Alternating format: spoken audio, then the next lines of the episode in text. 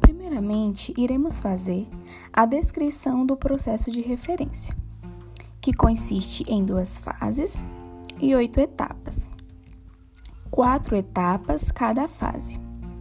A primeira etapa é o problema, centrado no usuário, onde ele apresenta o anseio de conhecer.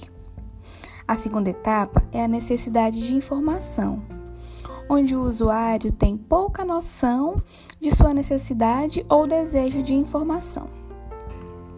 A terceira etapa é a questão inicial, onde o usuário chega com uma linguagem natural.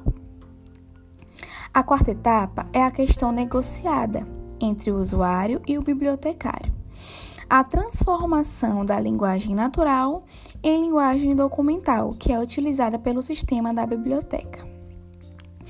Na quinta etapa da segunda fase é a estratégia de busca, centrada no bibliotecário, onde ele faz a escolha das fontes ou recursos de informação apropriados. Na sexta etapa é a busca, que consiste no acesso às fontes e recursos informacionais disponíveis, sejam esses presenciais ou remotos. A sétima etapa é a resposta, que é o fornecimento das fontes ou relação de referências a ser consultada. E a oitava e última etapa é a solução, que é um acordo existente entre o usuário e o bibliotecário sobre a resposta obtida.